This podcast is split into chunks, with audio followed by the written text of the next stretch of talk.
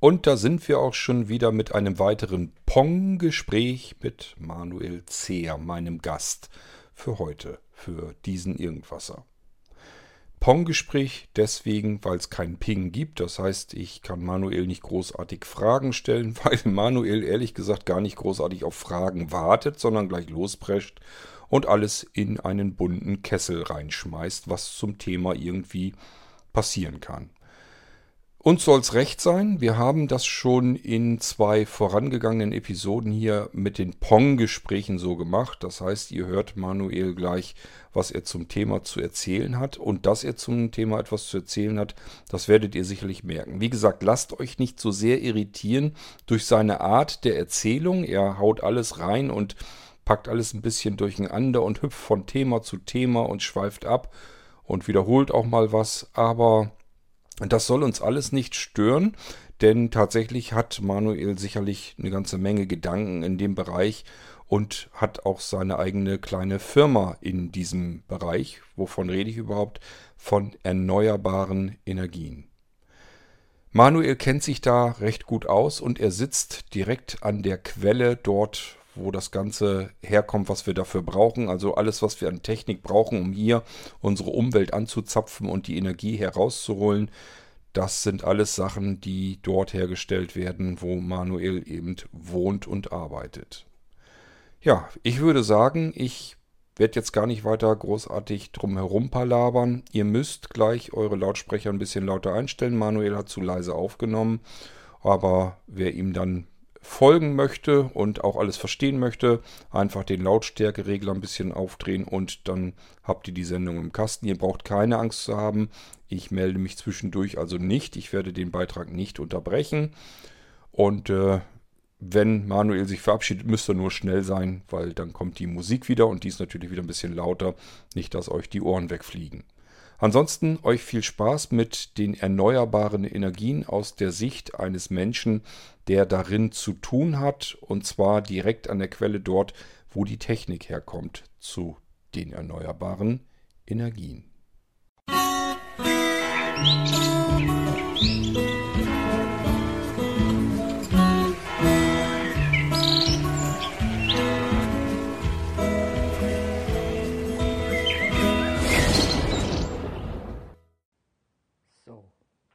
Lieber Kurt, liebe Hörer und Hörerinnen der Pingborn Podcast-Sendung, heute mache ich mal weiter mit dem zweiten Teil.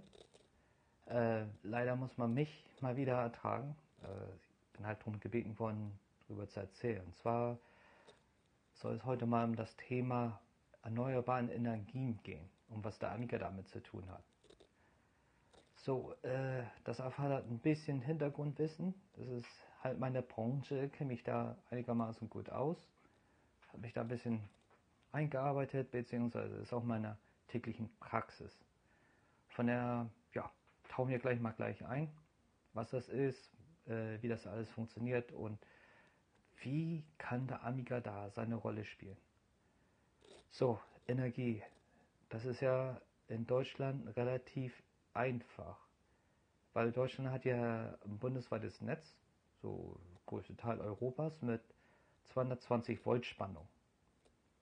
So, und da früher gab es ja nur ein paar Energiebetreiber wie RWE, NBW, äh, Vattenfall und so weiter, die hatten halt Kraftwerke betrieben.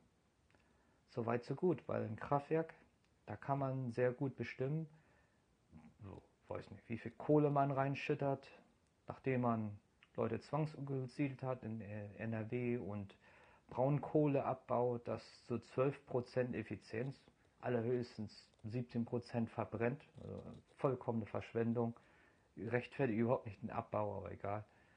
Ähm, da ist es immer gut zu kalkulieren, genauso wie bei der Atomenergie. Äh, ich habe ein großes Kraftwerk, das produziert so und so viel Strom, indem ich da so und so viel Uran jo, verheize oder äh, damit die Brennstäbe anheize und dann mit dem Wasserdampf, was hoch, verstrahlt ist, Turbinen antreibe. Das ist ja alles relativ simpel, weil sehr gut zu, vorherzubestimmen. So, jetzt ist aber mit dem EEG-Gesetz, also dem Energieumlagengesetz, die Möglichkeit entstanden, dass jeder Strom produzieren kann. Also ich kann eigentlich theoretisch, in Deutschland nennt man das eine Energiegenossenschaft gründen. Das heißt, ich als Privatperson mache, sagen wir mal, Solardach äh, oder Solarzellen auf mein Dach, produziere selber Strom. So, alles gut und schön. Da, da die Strompreise in Deutschland ziemlich hoch sind, lohnt sich das auch. Jetzt wird es aber schwierig, wenn ich den Strom ähm, äh, speichern will. Also wenn zum Beispiel tagsüber kein, äh, die Sonne tagsüber nur scheint, aber nachts nicht. Dann muss den Strom hier irgendwie speichern. Da benutzt man heutzutage überwiegend Lithium-Batterien. Lithium, wissen viele gar nicht, ist sehr schwer abzubauen.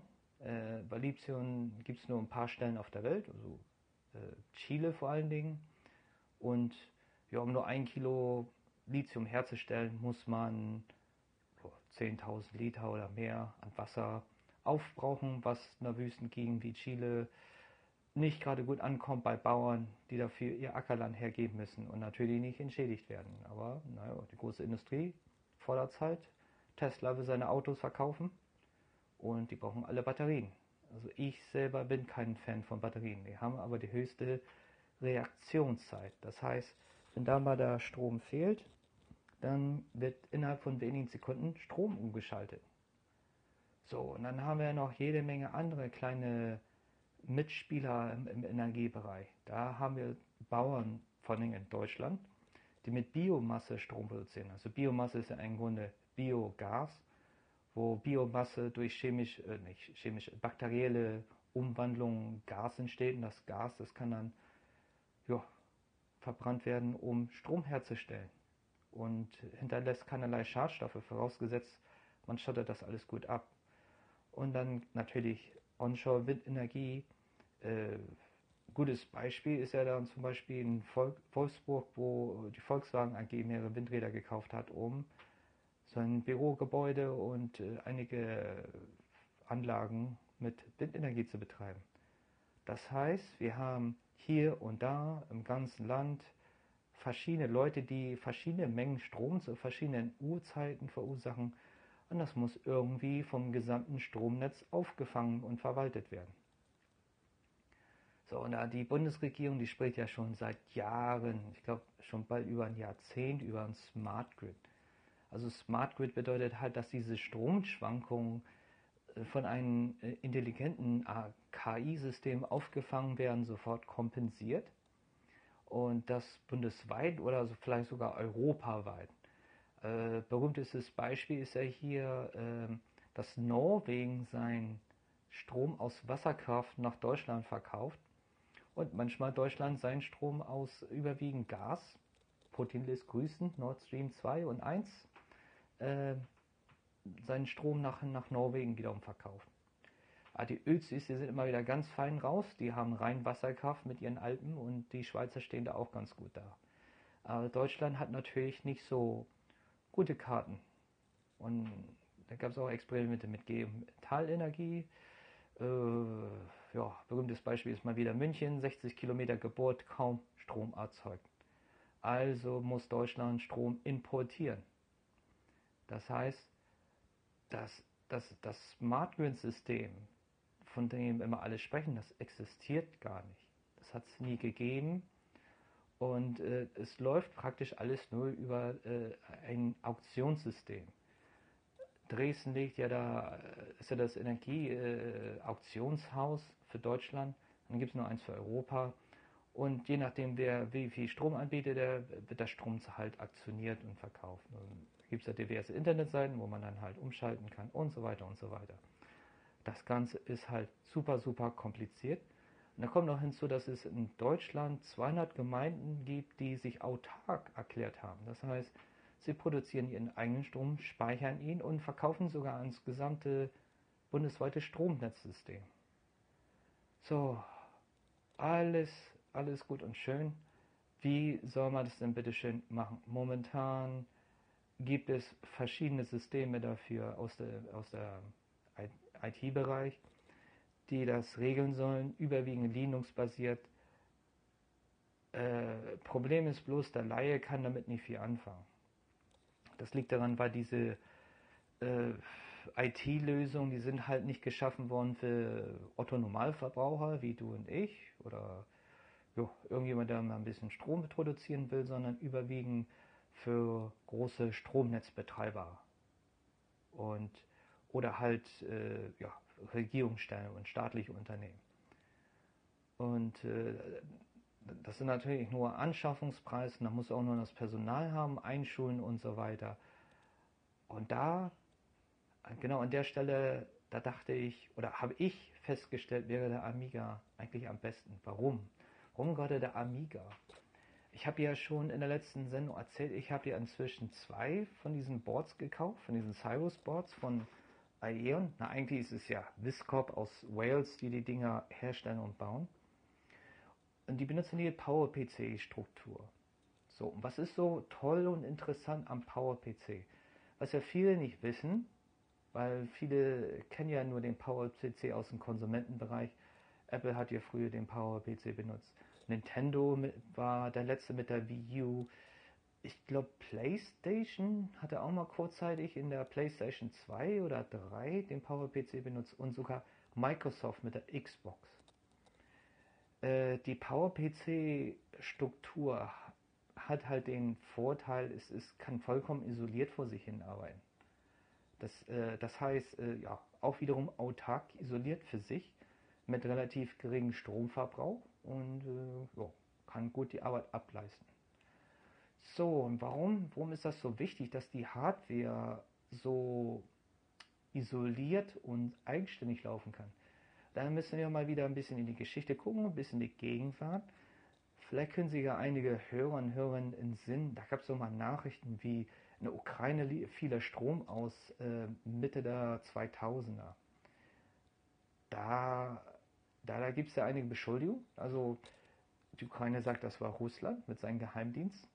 Ähm, was allerdings man nur feststellen kann, ist, der Hacker, da gab es einen Hackerangriff über das Internet auf die Intel PowerPC Struktur der Ukraine. Und äh, das, das hat dann wiederum zu tun, dass in der Hardware selber sind einige Hintertüren eingebaut. Deswegen gibt es auch diesen riesigen Streit der USA mit Huawei. Ich bin ja in Taiwan und äh, wenn, wenn Onkel äh, Sam irgendwas sagt, äh, benutzt kein Zoom, benutzt kein Huawei, dann hält sich die Regierung Taiwan eigentlich dran. Also jetzt, wenn sie jetzige im Vergleich zur Opposition, die ist ja sehr pro China. Die jetzige ist ja mehr pro USA. Ja, äh, aber was ja interessant ist, gibt ja hier einen transsexuellen äh, Digitalministerin, Adrian Tang. Empfehle ich sehr zu googeln, weil Adrian Tang hat ja eine Weile in Berlin gelebt und äh, wurde mal angeworben als IT-Genie äh, nach Deutschland zu kommen, hat er ein spezielles Visum bekommen. Hat er auch so ein paar eigene nette Geschichten äh, über Akzeptanz und, und so weiter in, in Deutschland, weil äh, ja, so Transgender-Sachen, die wurden vor allem in Berlin eher akzeptiert. Ah, ja, egal, ist jedenfalls ein IT-Genie und da, äh, Adrian Tang hat ja mehrmals bewiesen und auch geprüft, dass es innerhalb der Hardware jede Menge kleine Hintertüren gibt, um von außen anzuzapfen. Ich glaube, das berühmteste Beispiel, das Herr CES vorgezeigt hat, war äh, ein Hackerangriff der USA über einen Wurm, äh, um das Atomprogramm der, äh, der, der, Iraner zu zerstören. Äh, ja, ich, ich stelle mal das politisch hin. Also ich, wenn, wenn Israel Atomwaffen hat und dann Iran glaubt, es muss sich schützen gegen Israel, um eigene Atomwaffen zu haben, äh, ja, das ist wieder so delikate politische Sache. Was ich wieder nicht verstehe, ist Atomwaffen nein, aber dann äh, wollen alle den Atomkraftwerke andrehen. Also, naja, egal. Also jedenfalls wurde deren Computer infiziert über einen USB-Stick. Und zwar über eine Putzfrau eingeschleppt. Die hat den einfach reingesteckt in den Rechner, wo die ihre Forschungsarbeiten gemacht haben und ja, total Schaden.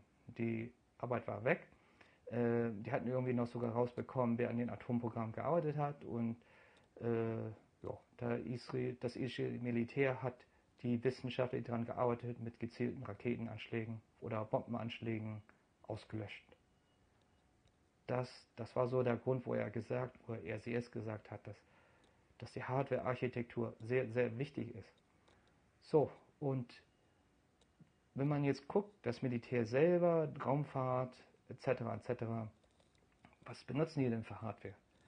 Aha, aber ganz genau hinguckt, zum Beispiel die Amerikaner mit ihren F-35-Jäger und auch der berühmte F-22 Raptor, die benutzen alle PowerPC. Die Atom-U-Boote werden gesteuert von PowerPCs, weil diese Architektur einfach viel, viel schwerer zu hacken ist als Intel oder AMD-Strukturen und natürlich viel, viel äh, schwerer zu hacken als diese Raspberry Pi Sachen, die ja für alle offen sind.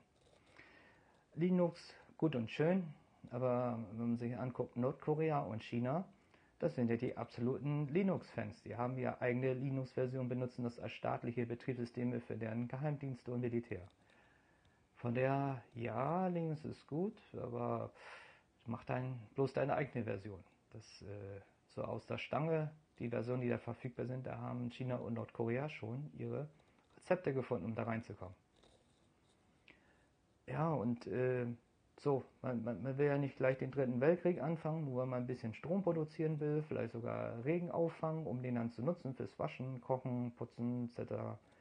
Äh, Wasserauffanganlage, das muss ja alles IT-mäßig gesteuert werden. Also ich finde, äh, mit Amiga OS 4 und Morph OS sind das wirklich noch die menschlichsten Benutzeroberflächen.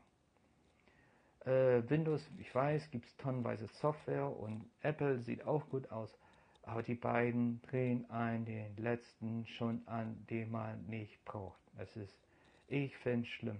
Von denen, die, auch wenn die sagen, die sammeln die Daten nicht, die sammeln sie doch und wenn man dann irgendwie Browser aufmacht, YouTube etc., irgendwas wollen sie einen immer und immer wieder andrehen. Ich habe schon wieder eine E-Mail bekommen, ich benutze Trend Micro inzwischen als Antivirensoftware. Trotzdem habe ich Werbung bekommen von Avira, weil ich habe es vorher für zwei Jahre genutzt. Und das hört nie auf, egal wie oft man draufklickt. Newsletter abbestellen, ich möchte keine Werbung erhalten. Die machen weiter, weil sie ganz genau wissen, ich habe Geld gezahlt für Antivirensoftware. Und das fehlt alles beim Amiga. Kann man natürlich sagen, oh ja, der Trevor, da macht so ein paar Klunker mit seinem Enhancer-Paket. Ich finde es okay, man ist ja nicht gezwungen. Und äh, die Programmiertruppe, die stellt ja mal auf so einem Blog vor, sind alles nette, äh, zottige Leute. Äh, ich sehe keinen mit bösen Absichten. Ist natürlich äh, bisschen, kostet ein bisschen Zeit, sich einzuarbeiten in die Köpfe, wie sie sich gedacht haben, äh, wie man die Software benutzt. Also so ein bisschen Amiga eigenartig. Aber es, es, es geht und vor allen Dingen, ähm, beim Amiga oder auch beim MorphOS hat man so die Nähe. Es gibt verschiedene Forume. Wir beiden sind ja auch bei der Amiga Future und dann haben wir auch manchmal diese Interviews mit den Entwicklern, Händlern und so weiter. Und die ganze Amiga-Gemeinschaft, die Community, die ist einfach so offen. Natürlich manchmal auch kontrovers und schlagfertig in der Wortwahl, aber es sind halt Menschen, ne? Solange wir kein KI-System haben, das uns Menschen leitet, dann wir irgendwie klarkommen miteinander. Und da finde ich, das halt ist der Amiga eine super Lösung. Deswegen versuche ich ja schon seit Jahren irgendwie über diverse Kanäle ranzukommen. Wer hat denn jetzt genau das Urheberrecht und wer hat welche Rechte, um mal so eine Embedded-Version, also eine industrielle Version zu erschaffen von Amiga OS und dann basierend auf den X5000 ich habe dir Trevor mal versprochen bei dieser Amiga Irland Veranstaltung im Januar 2021, da durfte er mal direkt Fragen stellen. Also nicht direkt jetzt über Videokamera und, und, und also Webcam und Mikrofon, sondern im Chat reinschreiben. Und da hat er, hat auf meine Frage direkt geantwortet und meinte, Jo, Manuel, kennt dich ja jeder, ich kenne dich auch. Und wenn du meine Cybersports kaufen willst, pack einen ganzen Container voll und schickst du dir. Ja, das äh, Problem ist bloß, wenn du die Hardware alleine hast und keine Software. Also ich sage dir immer, Software verkauft die Hardware. So, ich habe jetzt einen anderen Gedanken rum, Gedankengang rumgemacht, weil ich so ein bisschen mit den U-Boot-Programmen hier in Taiwan zu tun habe und äh, dann mitbekommen habe über Cybersecurity-Firmen, für die ich teilweise arbeite, zum Beispiel OnWatts. äh, lässt ihr sein neues BlackBerry mit 5G in Gauchung, wo ich gerade bin, bauen. Zwar bei Foxconn. Die haben eine Fabrik und die haben unheimlich starken Schwerpunkt auf äh, Cybersecurity. Und da habe ich halt über diverse Kanäle mitbekommen, äh, jo, der Peter oder Peter von Onwards, mit denen ich bin ich auch ganz gut vernetzt und vertratet. Äh, ja, mit denen in Toronto da, äh, nicht Toronto, in Ottawa, ah, ja, äh, Waterloo, genau, da haben die Hauptquartier. Äh, mit den Kanadiern komme ich nicht ganz so gut klar, das ist wieder, sind ein bisschen kompliziert, Kanadier. Teilen sie ja in drei Gruppen auf. Die Neufundländer, die Ontariasten, ah, eigentlich noch mehr Gruppen. Dann hat die Quebecer, also französischsprachig, muss ja wissen, in Kanada kriegst du nur eine höhere Amt, äh, Beamtenstellung, wenn du Französisch und Englisch kannst. Also kannst du ein totaler Dussel sein, überhaupt nichts von der Sache verstehen. Aber nur weil du Französisch kannst, kriegst du automatisch eine höhere Position in der Regierung.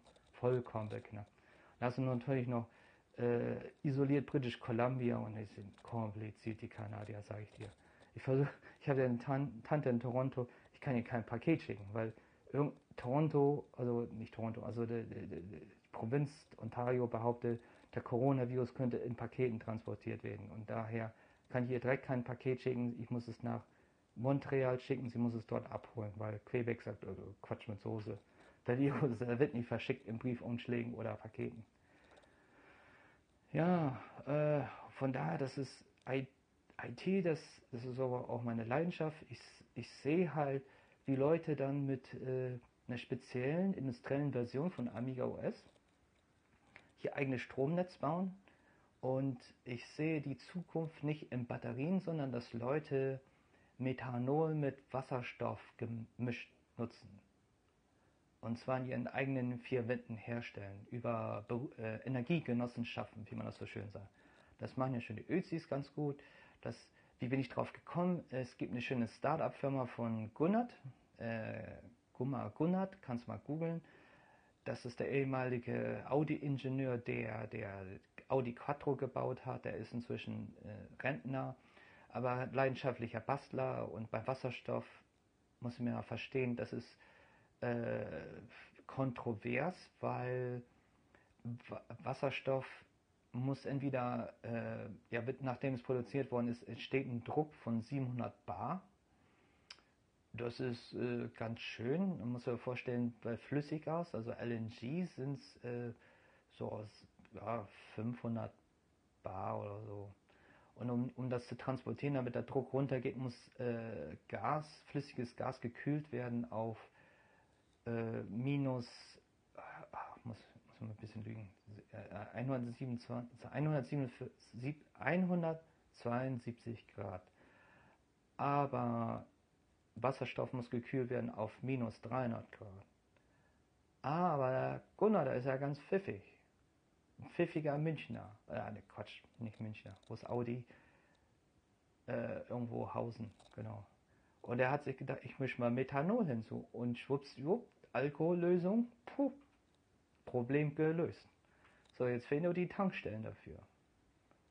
Und ja, da sind natürlich wieder alle dagegen. Also ich, ich habe ein bisschen E-Mail-Kontakt mit ihm gehabt und wenn du dich mit ihm unterhältst, da gibt es auch diverse Videos, die man unter anderem bei YouTube finden kann oder Bayerischen Rundfunk und auch Radiointerviews. Er hat sich ja ausgelassen bis zum geht nicht mehr. So, der Söder mag mich nicht, der will das nicht und äh, der, der Andi Scholler, der will das auch nicht. Der hat ja für den Andi Scholler seinen Dienstsmart umgebaut mit einem Methanol-Wasserstoffantrieb der sogar die Batterie innerhalb des Smarts auflädt. Das heißt, du tankst das Ding einmal auf und kannst 1000 Kilometer fahren. Hammer, ne? Ja, jetzt, jetzt haben wir aber nur das Problem, ähm, wer will die Infrastruktur aufbauen? Das ist ja eigentlich Staatssache. Äh, Staat sagt, nö, mache ich nicht. Wohl, die wir alle Bayern. Hat ein Bayer erfunden, aber die Bayern, da gibt es ja diesen berühmten Söder-Schutzschild gegen alles, was mit Umwelt zu tun hat oder Umbau zum Beispiel äh, die Nordseeküsten-Bundesländer, die fünf, also Schleswig-Holstein, Bremen, Hamburg, Niedersachsen und Mecklenburg-Vorpommern, haben eine sehr starke Offshore-Windindustrie.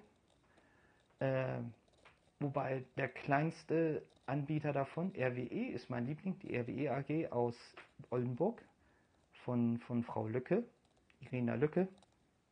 Die haben zwar nur einen ganz kleinen, ganz, ganz, ganz kleinen Windpark, aber top und super und auch irgendwie so ein bisschen gemeinschaftlich. Also wenn du mal in Oldenburg gibst, da gibt es ja zum Beispiel das äh, RWE-Stadion. Also, also Martina, die macht das super. Die produziert zwar den Strom, aber teilt viel mit der oldenburgischen Gemeinschaft dort. Also schon jo, so eine Art Energiegenossengeschäft. Aber die Nordseeküstenländer dürfen ihren Strom nicht über die Stromterrasse weiter abgeben nach Bayern. Weil Bayern will das nicht. Und ja, wenn mal so im Internet nachguckst, Bayern hat ja alles Mögliche, wo es dagegen ist. Das ist ja, was ich schade finde, weil es gerade so viele Start-up-Firmen gibt in München. Die, sind, die schießen ja wie Pilze aus dem Boden mit allen möglichen tollen Ingenieurslösungen, aber werden leider von ihrem eigenen Bundesland nicht unterstützt. Da kann ich nur empfehlen, die Flucht nach oben. Und ja, eine Idee, die mir dabei gekommen ist, wie wäre es denn, wenn die Leute, wenn die ihren Strom speichern und produzieren und der Amiga das alles verwaltet, nicht auch Methanolwasserstoff herstellen? Einmal für die Stromspeicherung, weil das das einzige, äh, es, ist, es ist relativ einfach herzustellen. Problem ist bloß die Isolierung bei der Elektrolyse. Du musst halt die Wärme gut speichern können und äh, da darf nicht so viel Wärme vorbei, vorbei verloren gehen weil sonst hast du mehr Stromaufwand. Das ist ja, wo alle drüber meckern. Dass bei, bei Wasserstoff, bei Elektrolyse so viel Energie verloren geht. Das ist, äh, das ist alles lösbar. Es ist alles Politik, sage ich dir. Und die Politik, du siehst ja bei Amiga, ist ja unheimlich schwierig und kompliziert. Und warum? Machen wir nicht unsere eigene Politik und äh, ja, machen wir Energiegenossenschaften und weiß nicht, eine Gemeinde hat ein, eine Zapfsäule. So, das kann man alles gut koordinieren übers Internet, über Apps oder diverse Internetseiten. Ja, oder Amigas, die sich untereinander austauschen. Und da könnte man richtig super Energiewende machen im Bereich Stromerzeugung, Stromspeicherung, Stromverteilung und äh, äh, Mobilität. Und Geometall, da wir ja wiederum einen Kunden, der nach Taiwan kommen will, von Deutschland, der hat auch gesagt, Geometall, Geometallenergie ist Unsinn, aber gut zur Heizung. In Taiwan bei 30 bis 40 Grad braucht man nicht gerade eine Heizung, aber vielleicht kann man es ja andersweitig nutzen. Ja, oh, schon wieder so viel gebabbelt, schon wieder 25 Minuten, alle genervt. Äh, aber da, da stelle ich mal einen Raum. Also Amiga, sei es mit der, mit der schönen Shell-Oberfläche oder halt mit, mit, mit, mit der GUI, auch auf MauFOS kann man es vorstellen. Eine einfache Oberfläche, einfach zu bedienender Rechner, wo ich meinen Strom verwalten, steuern, managen, verteilen kann. Wo ich keine Angst haben muss, ich kriege irgendein Abo am Hals, ich muss irgendwas kaufen, ich muss sonst was, sondern einfach nur eine einfache Lösung, wo ich einfach und verständlich als Laie meinen Beitrag leisten kann, Kontrolle habe, Unabhängigkeit. Und äh, da, da würde ich gerne mit den Amiga weiterkommen. Das, äh, aber wie geht es weiter? Ich, ich weiß auch nicht. Ich beobachte das jetzt einfach mal. Ich habe mit allen gesprochen, mit dem Bill, da hat ja nie geantwortet, der will immer gleich Geld haben äh, mit den Leuten von, von, von Hyperion. Boah, da, da kann ich dir Geschichten erzählen. Da wollte er, der, der Belgier, den wollte ich mal besuchen. Da war ich gerade in Antwerpen auf einer Messe und wollte ihn halt besuchen in Belgien. Er hat von mir ernsthaft dreieinhalbtausend Euro verlangt, nur um ihn zu besuchen zu dürfen. Gesagt, nee, nee.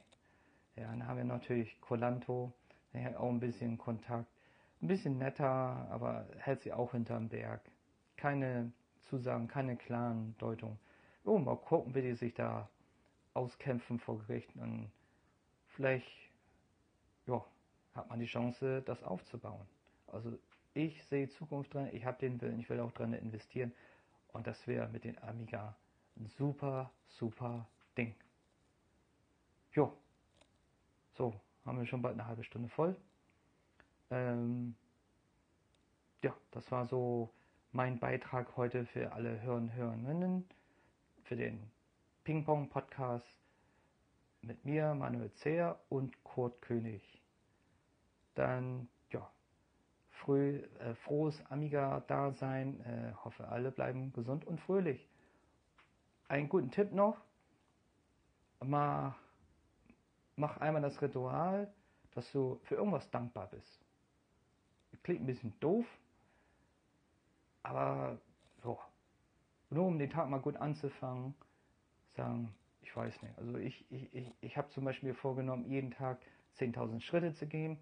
Wenn ich die 10.000 Schritte gegangen bin, außer Bett machen und Geschirr abwischen und so weiter, dass man einfach mal was erreicht hat und sagt, oh, das ist gut, ich freue mich, ich kann atmen, mir geht's gut.